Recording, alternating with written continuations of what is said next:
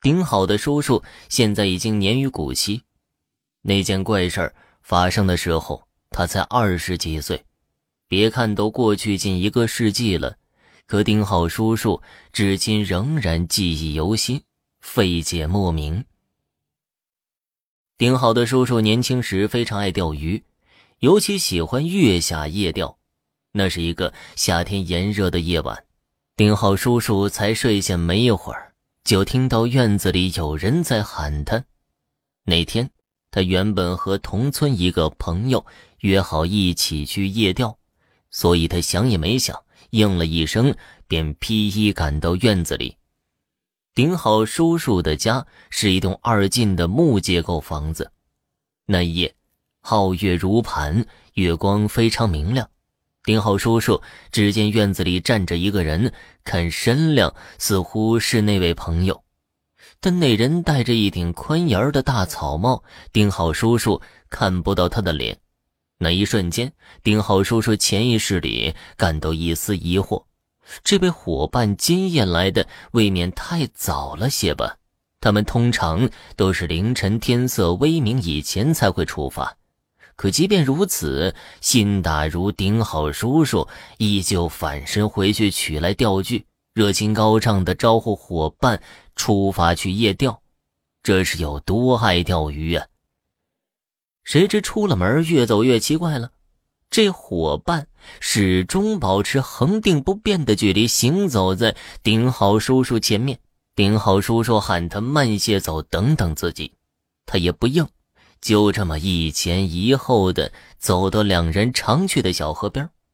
伙伴并没有在老地方下竿，竟跑到离顶好叔叔有一段距离的地方坐定开钓了。这么一来，顶好叔叔就更诧异了。心说：“这小子今天怎么回事啊？是怕我抢他的鱼，还是咋的？躲我这么远干嘛呀？”那天夜里，顶好叔叔的运气似乎特别好，鱼线放下去没一会儿功夫，就有鱼上钩了。他往上提了两把，没提动，断定这是个难得一见的大家伙。丁浩叔叔转头招呼伙伴帮他拉一下。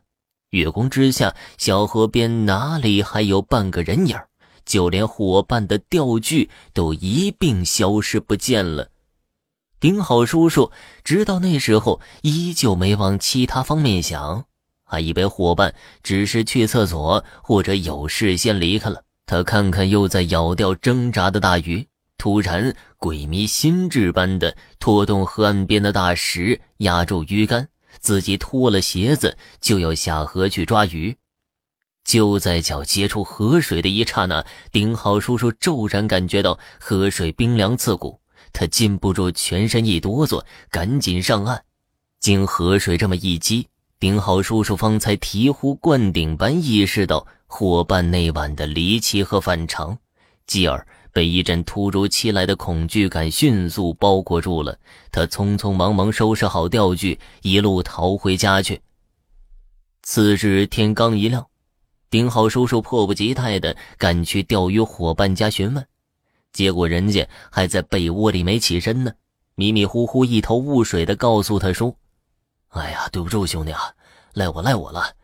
昨儿晚上啊，家里来个人，我喝多了没起来，躺下一觉啊。”这就干到现在了，赖我了，赖我了。多年以来，丁浩叔叔每每忆及当年月夜垂钓的奇诡经历，都觉得毛骨悚然，冷汗涔涔。他百思不得其解，午夜来找他出门的那位究竟是何许人也？总之，梅寒好心眼儿是一定的。倘若自己当时真的下河捕鱼，恐怕早就一命呜呼，做了水鬼了吧。